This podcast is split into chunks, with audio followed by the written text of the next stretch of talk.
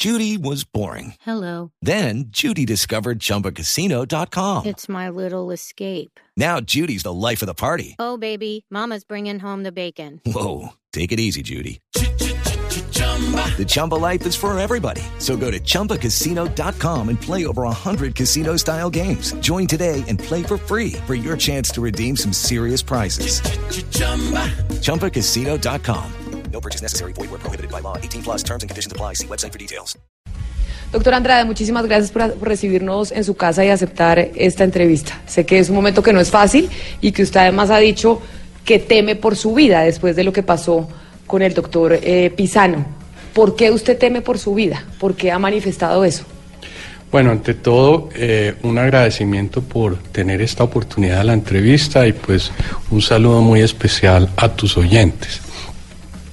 Mi, preocupación con la seguridad tiene que ver con el proceso de intimidación que he venido viviendo en los últimos tiempos y obviamente pues eh, muy afectado por lo que le ha ocurrido al doctor Jorge Pisano y a su hijo.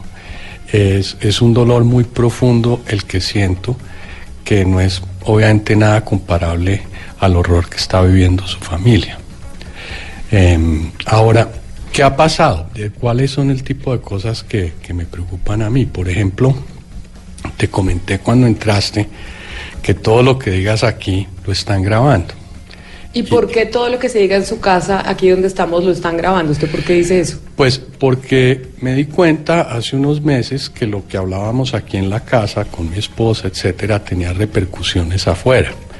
Entonces contraté unos técnicos para ver si habían micrófonos en la casa, no los habían, pero detectaron una antena de, de escucha del otro lado de la calle, en el edificio del otro lado de la calle. Y el técnico me explicó que esos equipos solo los tienen entidades del Estado. O sea, que usted dice que esa antena que está en el edificio que le dijo su técnico que contrató, ¿la puso la fiscalía? No, no sé quién la puso, pero es el tipo de cosas que lo intimidan a uno. Eh, hace, hace también unas semanas mi esposa estaba despertándose, ¿no? Abrió la cortina del cuarto y que se encuentra un dron eh, tomando videos de la casa por dentro. O por ejemplo, como fue reportado en los medios, tenía una eh, conferencia con unos periodistas de Estados Unidos, una conferencia telefónica, y me llega el director de la prisión de la modelo a decirme que tiene información de que voy a tener esa conferencia y me ordena cancelarla. Entonces son una serie de eventos, eh, por ejemplo, las personas cercanas a mí que trabajaron conmigo reciben llamadas donde les dicen que saben que me están yendo a visitar y que les recomiendan que no vayan a mi casa. Entonces es un proceso de intimidación continua. Pero ¿quién, ¿quién les dice eso? ¿Quién le dice a su gente o a la gente que trabajó con usted que le recomiendan que no vengan a su casa? Eh, como no quiero una demanda aquí por injuria y calumnia, en este momento prefiero reservarme el nombre hasta que tenga unas eh, pruebas que le pueda mostrar al país. Doctor Andrade, como ayer en El Espectador, la columnista Cecilia Orozco publica una columna en donde revela unos chats que ella tuvo con el eh, doctor Pisano. Y en uno de esos chats que ella publica en su columna, dice exactamente lo siguiente, el doctor Pisano a un chat a Cecilia Orozco. A Andrade cada vez que abre la boca le imputan un cargo. A mí no me han podido imputar absolutamente nada del contrato Tunjuelo Canoas. ¿Usted siente que cada vez de verdad que usted habla con los medios de comunicación, como es este caso, le imputan un cargo y lo quieren apretar para que no diga nada, para que se quede mejor callado?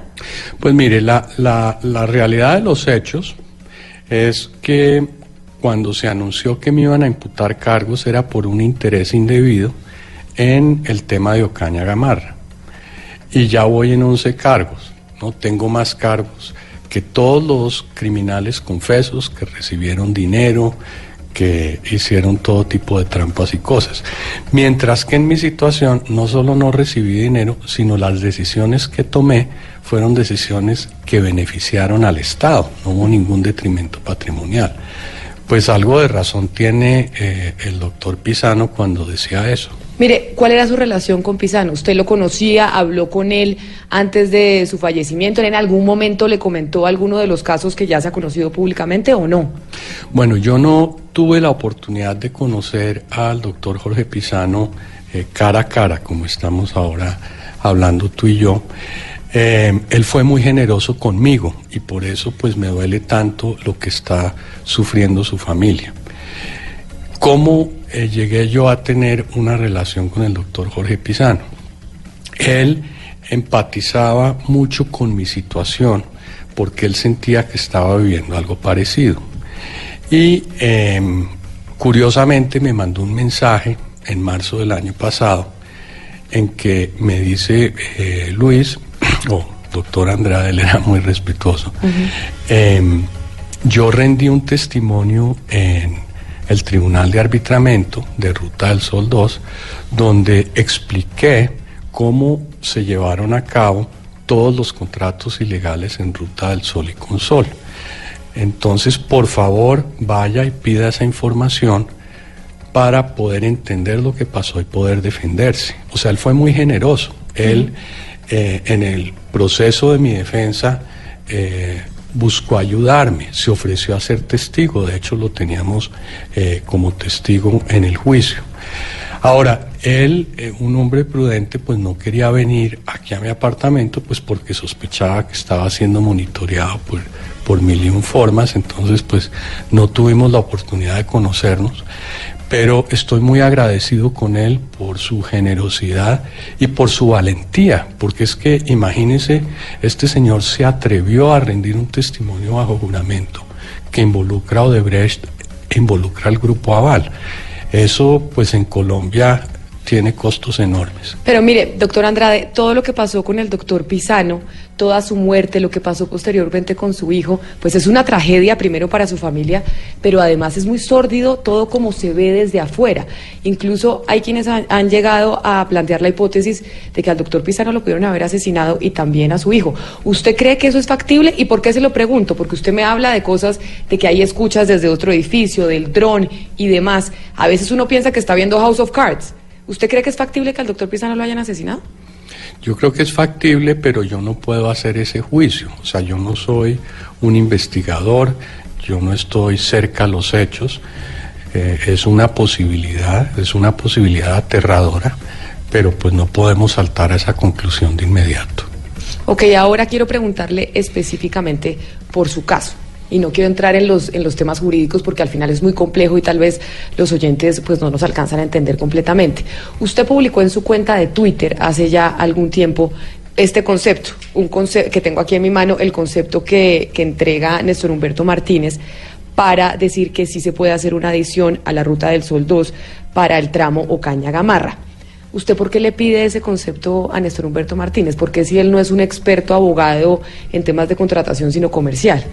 Bueno, eh, primero eso no lo pedí yo. El cliente de Néstor Humberto Martínez era Ruta del Sol, o sea, una compañía controlada por Odebrecht.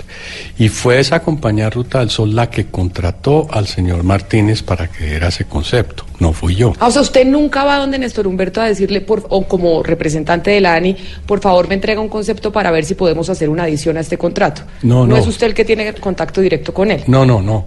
Los, los señores de Ruta del Sol lo contratan, él rinde este concepto y una vez él eh, pues rinde el concepto en septiembre del 2012, los ejecutivos de Ruta del Sol me lo muestran a mí, básicamente para darnos tranquilidad de que podíamos proceder en las discusiones. Pero mis decisiones no fueron basadas en el concepto de Néstor Humberto Martínez, él trabajaba para la contraparte. Eh, mis decisiones fueron basadas en el concepto de la interventoría del contrato, una opinión independiente, y en el concepto del área jurídica de la ANI. ¿Y coincidían esos dos conceptos, el de la interventoría y el del área jurídica de la ANI, con el concepto de Néstor Humberto Martínez cuando era abogado? Eran muy parecidos, de hecho el concepto del doctor Néstor Humberto Martínez era mucho más favorable a la adición, porque él daba la posibilidad de que se hicieran las obras sin firmar un otro sí, simplemente considerándolo actividades adicionales. El concepto de la interventoría y de la ANI fue más conservador. El concepto dijo no, hay que firmar un otro sí, tenemos que ser más conservadores. Entonces eh, procedimos de esa forma. Pero mire, en el concepto que entrega Néstor Humberto Martínez, en ese momento sobre esa adición. Hay una parte que dice que toda, toda prórroga o adición a contratos de concesión de obra pública nacional requerirá concepto previo favorable del Consejo Nacional de Política Económica y Social, mejor conocido como COMPES. ¿Por qué razón, si eso dice el concepto y usted dice que se parece a lo que le decía eh, la Oficina Jurídica de la ANI e incluso la interventoría, se firma la adición antes de que se firme el COMPES, que el COMPES se firma después de que ya se realizó la adición. Sí. El otro sí eh, se firmó con lo que llaman los abogados, yo no soy abogado. Yo tampoco. Condiciones suspensivas, que quiere decir que el, que el otro sí no es válido si no se cumplen los prerequisitos. Y uno de los prerequisitos era que lo aprobara el COMPES, pero habían otros. Tenía que tener unas aprobaciones del Ministerio de Transporte, tenía que tener unas aprobaciones del CONFIS y otras que no recuerdo. Pero sí, claro que se cumplió con eso, porque si no se hubiera tenido esa aprobación del COMPES, no hubiera sido válido el otro sí. Y debo decir también que en ese COMPES, que, que ocurre en el mes de noviembre de 2014, estuvieron presentes el señor presidente Juan Manuel Santos, el entonces ministro de Presidencia Néstor Humberto Martínez y el entonces vicepresidente Germán Vargas Lleras. Y como consta en el acta de ese COMPES, fue aprobado de forma unánime sin ninguna reserva o consideración. O sea que todos sabían, el fiscal, hoy fiscal Néstor Humberto Martínez, sabía de ese COMPES, sabía que era perfectamente lícito en ese momento, según la opinión jurídica de todos los que estaban alrededor del tema, y hoy siendo fiscal piensa que no. Es muy contradictorio, ¿no le parece? Inclusive que niegue en, una entrevista radial como la que dio la W, de que dio un concepto favorable. Es, es, es inaudito. Y ese es el tipo de cosas, y, perdona volver al, tema anterior, que me dan miedo, ¿no? Porque, digamos, si un ciudadano actúa de buena fe y la persona que participó en las decisiones eh, aprobó lo que se hizo en su momento y ahora lo acusa a uno, pues uno tiene que sentir miedo, ¿no le parece?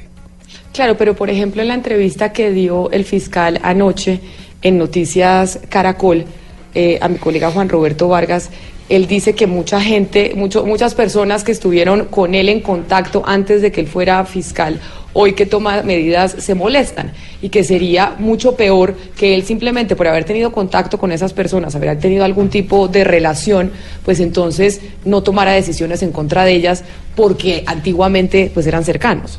Bueno, yo, yo no vi esa entrevista, no, no puedo comentar, pero es que yo no tenía una relación con el doctor Néstor Humberto Martínez, él era mi contraparte. él como contraparte eh, dio un concepto favorable y luego como superior, como jefe, como ministro de presidencia, lo aprueba en un COMPES. Entonces son realmente las decisiones en que él está involucrado señor Néstor Humberto Martínez y yo no tenemos una relación personal. Yo creo que él se estaba refiriendo a las relaciones personales con Pisano que podría haber tenido con otras personas. No sé, yo, yo no vi la entrevista. Doctor Andrade, y ya que usted habla que cuando se habló del COMPES estaban todas las personas del gobierno presentes o en su mayoría, pues el presidente Santos, el vicepresidente Germán Vargas, Néstor Humberto Martínez, los ministros, eso me lleva a preguntarle algo de lo que usted ya ha hablado, y es eh, sus reuniones con congresistas como el ñoño Elías que eran muy cuestionados, a pesar de que en ese momento pues estaban ejerciendo su labor de parlamentarios, pues era público que los ñoños, como se les conocía, pues eran un poder electoral en la costa que lograban esa cantidad de votos de manera non santa. ¿Quién le dice a usted que se reúna con el ñoño Elías? ¿Quién le da esa directriz? ¿Es una directriz de gobierno o porque usted termina reunido con congresistas como él? Es la ley. O sea, lo que la ley dice es que los líderes del poder ejecutivo, de institutos, de agencias, tienen que escuchar a los congresistas, tienen que escuchar a los gobernadores, tienen que escuchar a los alcaldes, a los proyectos que a ellos les interesan, en el sentido pues de que se tomen decisiones eh, dentro de un ambiente democrático. Claro, pero doctor Andra, en la oficina, ¿no cree usted? Usted ha dicho que y ya se conoce que se reunieron en la casa del señor Elías, pero en la oficina uno entiende que, que, los directores de agencias como usted pues se reúnan con ellos, pero ¿por qué de relaciones personales? Mire, Yo me reuní solo en el año 2013 y 2014 porque le pedí a mi asistente que hiciera ese análisis para una de estas audiencias, con 500 representantes del poder político, en dos años, 500 representantes del poder político muchísimos senadores, no solo Ñoño Elías, muchísimos congresistas, no solo Ñoño Elías, muchísimos gobernadores, muchísimos alcaldes, etcétera, etcétera. Y esas reuniones en un alto porcentaje no fueron en mi oficina, algunas eran en un restaurante, otras eran en un hotel si estaba fuera de Bogotá, otras eran en un evento. Y sí, el señor Elías me invitó a su casa, yo muy amablemente acepté, pero eso es absolutamente legítimo. Y mire, le digo una cosa adicional. En la indagatoria del, senador Elías le hicieron esa pregunta, ¿no? ¿Usted por qué invitó a Andrade a su casa? ¿Y qué dijo él? A mí no me gustaba salir a restaurantes, entonces invitaba gente a mi casa y invitaba a mucha gente. Y dio ejemplos. Uno de los ejemplos que dio fue el entonces ministro de Presidencia Néstor Humberto Martínez. Él dice, yo invité a mi casa a cenar al, entonces ministro de Presidencia para hablar con él y eso en mi opinión es perfectamente legítimo. Pero usted hoy, después de mucho tiempo, de que ya lleva un año, casi un año privado de su libertad, aquí en su casa, y hace el análisis eh, mirando hacia atrás, ¿no cree que los senadores, entre ellos el ñoño Elías, lo buscaban para que desde la ANI se le dieran o se les facilitaran contratos a Odebrecht para justificar la colaboración de esa empresa brasilera con la reelección del presidente Juan Manuel Santos? Eh, con lo que yo sabía en ese momento, no. En ese momento estaba actuando en función de un interés legítimo, ya sea un congresista, un senador o un representante. Desafortunadamente lo que hemos descubierto es que aparentemente eso sí pasó. De hecho, en la aceptación de cargos del senador Elías, él dice que él utilizó la plata que le dieron para su campaña y la campaña del presidente Santos. Pero yo no tenía cómo saber eso en ese momento.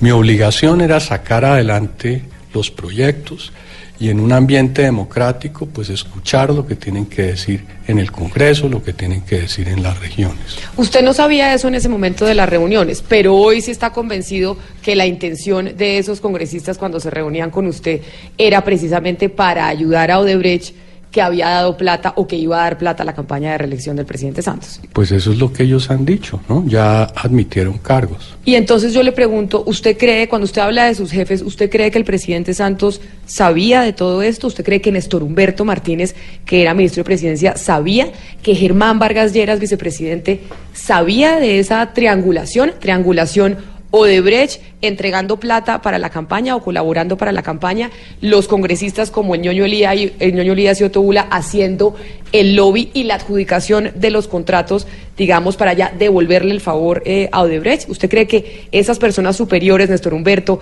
el presidente Santos, el, eh, vicepresidente Germán Vargas, sabían de esta triangulación o no? Bueno, ellos han dicho que no sabían. Y, y pues yo tengo que aceptar su palabra. Ojalá sea cierto, ojalá no supieran. Y hablando de gente que sabía cosas y que no sabía cosas, frente a Néstor Humberto Martínez y al Grupo Aval, el Grupo Aval en sus comunicados de prensa, cuando se ha hablado de todo este caso de Odebrecht, ellos han manifestado constantemente que ellos no tenían ni idea que el grupo de Brecht estaba entregando coimas para que se les adjudicaran contratos. Sin embargo, este fin de semana, con las declaraciones además que ha dado el fiscal con el tema de Pisano, ha dicho nuestro Humberto Martínez que él llamó inmediatamente a Sarmiento, que fue lo que lo solicitó Pisano, a contarle las preocupaciones de Pisano, que decía, acá se está perdiendo plata, no sabemos si es para coimas, si es para paramilitares, si es para, pagarle, para pagarle a políticos. Entonces, ¿quién está diciendo la verdad? ¿El grupo Aval que dice que ellos no tenían ni idea? ¿O el fiscal eh, Néstor Humberto Martínez que dice que él llamó al señor Sarmiento a decirle lo que le estaba diciendo Pisano? Porque hay como una, un doble discurso o dos versiones distintas. Sí. Yo no sé quién está diciendo la verdad y tal vez la tarea de decir eso no es la mía. Lo que yo sí he venido diciendo es que el tema debe ser investigado y debe ser investigado sin, digamos, la sombra o la suspicacia de los conflictos de intereses. O sea, a mí lo que me preocupa es que la entidad liderada por el doctor Néstor Humberto Martínez es la que está haciendo estas investigaciones. Él dice que él no se involucra en esas investigaciones. Pero mire, por ejemplo, la vicefiscal, que es la persona que está a cargo de estos temas, ha sido la persona de confianza del señor eh, Néstor Humberto Martínez toda su vida. Y los fiscales, que él dice que son independientes, al final del día, quien determina si los trasladan a otra región, si les dan una promoción, si les dan un reconocimiento, pues es el fiscal. Entonces, a mí me preocupa mucho que una cosa tan delicada como la que estemos hablando no se investigue a fondo. Yo no sé quién tiene razón. Yo lo único que digo es que quiero una investigación a fondo y Colombia merece conocer qué pasó sin tener las suspicacias de que a través de los conflictos de intereses se puedan estar ocultando cosas. Anoche volvió a decir el fiscal Néstor Humberto Martínez que él no se estaba metiendo en esta investigación, que los fiscales por orden constitucional eran independientes y que el fiscal general no podía darles órdenes absolutamente nada dentro de la investigación. ¿Usted cree entonces dentro de lo que está pasando en el proceso que Néstor Humberto Martínez sí se sigue metiendo y sí se está sí está teniendo injerencia en la investigación del caso de Brecht? Eh, mire, yo no soy abogado, no conozco exactamente lo que dice, digamos, la normatividad de la Fiscalía, pero es que es simplemente de lógica simple, Si una persona nombra personas de confianza en los cargos y hace eh, declaraciones públicas, digamos, sobre el caso, y además tiene el poder de quitarles el empleo, de trasladarlos, de promoverlos, pues obviamente tiene mucha influencia sobre lo que ellos hacen. Ya específicamente en qué aspectos el doctor Martínez se ha o no se ha involucrado en este caso, pues yo no sabría decirle. Mire, José Gregorio Hernández a través de su cuenta en Twitter mencionó que la Corte, en este caso, debería pues nombrar un eh, equipo ad hoc de investigación para que, investigar, para que investigara todo este proceso. Usted y su grupo jurídico, sus asesores jurídicos, ¿quedarían tranquilos con este tipo de alternativa o qué es lo que propone? Eh, eso es lo que hemos propuesto. O sea, lo que ha propuesto mi abogado, lo que he dicho yo, es que para darle tranquilidad al país debería haber un fiscal ad hoc, pero un fiscal ad hoc que no dependa funcionalmente ni sea una persona de confianza del fiscal Néstor Humberto Martínez.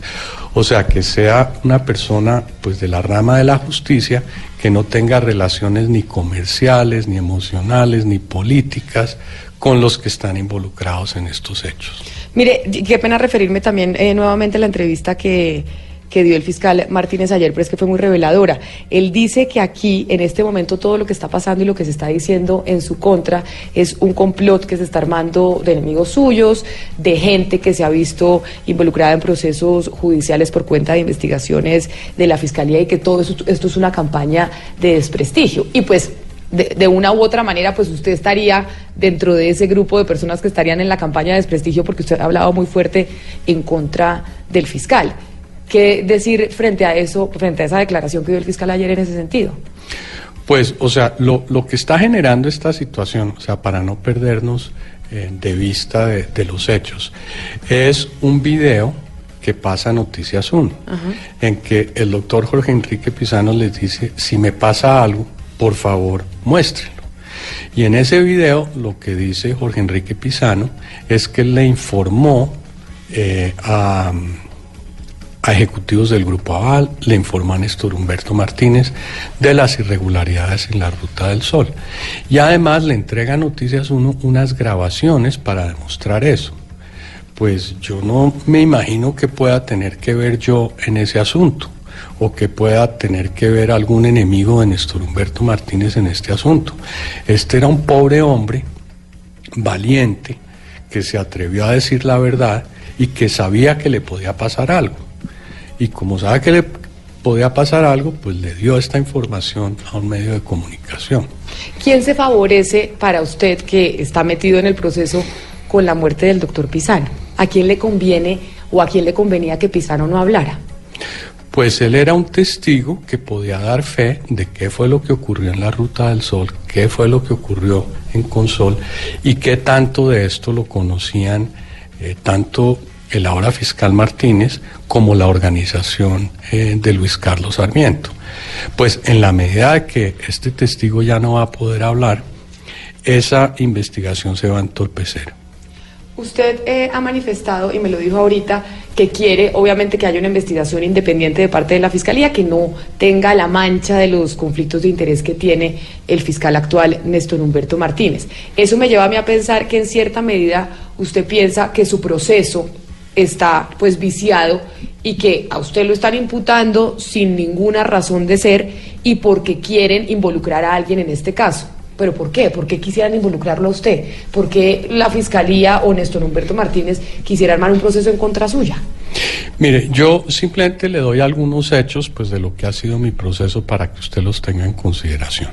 Primero, me imputaron cargos, se hizo un anuncio ante los medios, luego eh, citaron a una audiencia de imputación de cargos sin tener las evidencias que luego utilizaron para imputarme. O sea, los testimonios falsos que rindió el señor Juan Sebastián Correa y que fueron la base de mi imputación se obtuvieron posteriormente al anuncio de prensa y posteriores a eh, citar la imputación. Pero sigamos adelante. ¿Qué tipo de cosas hemos venido descubriendo? Por ejemplo, eh, testimonios que eran muy importantes para la defensa, como el testimonio del propio Jorge Enrique Pizano ante la Fiscalía nunca nos lo quiso entregar la fiscalía. Entonces, eh, ese tipo de cosas muestran irregularidad. Luego fuimos descubriendo más. Imagínense que a mí me interceptaron mis comunicaciones por un año. La justificación de esas interpretaciones fue un memorándum de la DEA de Estados Unidos. Y con base a eso, entonces fueron a un juez a pedir que me interceptaran. Según la fiscalía, la DEA estaba pidiendo que me interceptaran. Yo le hice un derecho de petición a la DEA, soy ciudadano americano, y ¿sabe qué respondieron? Que ellos no tenían ninguna investigación contra mí, no tenían ninguna información de mi número telefónico y nunca pidieron una interceptación. Entonces, y uno sigue viendo las cosas que pasan y dice, por Dios, ¿en qué país estamos? Pero mire, doctor Andrade, usted dice que Sebastián Correa es un testigo falso.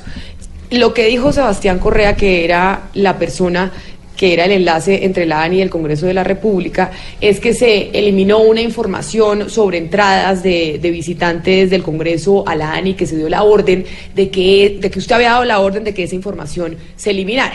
Que para que no se supiera que esos congresistas habían ido a visitarlo a usted. ¿Usted por qué dice que Sebastián Correa es un testigo falso y que eso que le está diciendo no es, mentira? Bueno, eh, eh, ese es un buen ejemplo. La fiscalía fue a mirar los registros de entrada en, pues, en la recepción de la ANI y no había ninguna eh, modificación. Por eso no lo presentaron como prueba. Yo le pedí a un perito nuestro a que verificara cómo se controlaba el acceso a la ANI para ver si había habido alguna alteración de la información. El perito determinó de que no había ninguna alteración. O sea, quiere decir que eso que dijo Sebastián Correa, que usted le había dado la orden de eliminar los ingresos a la ANI, no es cierto y ya se demostró dentro del proceso que no es verdad. Pues por lo menos la Fiscalía no llevó los registros alterados, ¿no? Porque no existen. Y el perito que nosotros contratamos fue a ver cómo funcionaban los controles de entrada a las bases de datos y no hay ninguna alteración. Usted tiene audiencia el próximo 28 de noviembre usted eh, con sus abogados está pensando, porque usted dice, yo estoy tranquilo porque sé que si el proceso se lleva como debe ser, pues yo voy a salir inocente. Tiene audiencia el próximo 28 de noviembre. En esa audiencia, ¿qué va a pasar? Y ustedes están especulando que esto cuánto tiempo se va a demorar. Allí el señor juez debe decidir eh, qué testigos y qué evidencias se pueden llevar al juicio. Eh, y con esa decisión, pues habría luz verde para iniciar el juicio, pues que esperaría arrancar allá a comienzos del año entrante. A mí me dicen que un juicio de estos puede demorar uno o dos años. O sea, el hecho de que me han imputado indebidamente, pues ya me quitó más de un año de vida normal y probablemente me va a quitar otros dos más, ¿no? Pisano mencionó, entre otras cosas, en estas relaciones con los medios de comunicación, en, estos chats y en estas comunicaciones, que él eh, quería salir del país porque temía por su vida y que quería salir del país y que después de que saliera del país se publicara la información que él había entregado. Lamentablemente falleció antes de que pudiera salir eh, del país. En algún momento se dijo que usted tenía esa misma intención, que usted se quería ir de Colombia y que como usted era ciudadano americano, pues se podía ir. Y es una de las razones, si no estoy mal, corríjame, por las cuales usted está privado de su libertad. ¿Usted en algún momento tuvo la intención de irse, así como Pisano, y, la tiene Sí. todavía si en algún Bueno, momento tiene la eh, eh, oportunidad? un par de cosas. Una es, yo no estoy privado de la libertad por tener doble ciudadanía. Esa no es una razón para no, privar de la libertad. porque podría irse del país. No, no. La razón por la cual estoy aquí es porque la Fiscalía alegó que yo tenía el poder de alterar las evidencias, de interferir en el juicio. ¿Con base en qué? En que el señor Correa dijo que yo había mandado alterar los registros. Pero usted ya dijo que, que la fiscalía no presentó esa prueba, entonces usted por qué sigue privado de su libertad? Buena pregunta. Buena pregunta. Ahora, yo tengo ciudadanía americana, viví una gran parte de mi vida allá, nací allá, y yo entré y salí del país varias veces durante todo este proceso, y siempre regresé, siempre he puesto la cara, ¿no? Eh, a diferencia, digamos, de, de un colombiano que tendría que buscar asilo en Estados Unidos, yo no tengo que hacer eso, yo puedo ir allá y volver cuando quiera. Ahora, sí debo decir que yo estoy esperando apoyo de los Estados Unidos. Estoy esperando apoyo de los Estados Unidos porque hay muchas irregularidades en mi juicio, como yo ya le he mencionado, y eso lo hemos denunciado. Y ya pues, eh, por ejemplo, en las audiencias están viniendo representantes del consulado americano a observar lo que está ocurriendo. Y, gracias a Dios eh, eh, el gobierno americano me está ayudando porque yo le voy a ser sincero, o sea, si, si yo no tuviera el apoyo de la doble ciudadanía, ya me hubieran aplastado. Y me hubieran aplastado porque es que estos enemigos que tengo son muy poderosos. ¿Quiénes son sus enemigos? Pues tú sabes quiénes son. O sea, las personas que les interesa que no se sepa la verdad, O sea, usted se refiere al fiscal Néstor Humberto Martínez y al Grupo Aval. entre otros. Pero con lo que está pasando hoy, y ya para terminar, doctora Andrade, agradeciéndole mucho que nos haya recibido, es con lo que está sucediendo, con lo que usted ha oído después, lamentablemente, de la muerte del doctor Pisano, pero con el video que se reveló, ¿usted cree que sí va a pasar algo al respecto? Y que sí va a haber finalmente un grupo de investigación independiente a- al doctor Néstor Humberto Martínez para que empiece a esclarecer qué fue lo que pasó en todo este caso? Ojalá lo haya, porque es que los colombianos, Colombia tiene el derecho de saber qué pasó. Porque es que si no se sabe qué pasó, las naciones no aprenden, o sea, se siguen cometiendo los mismos errores.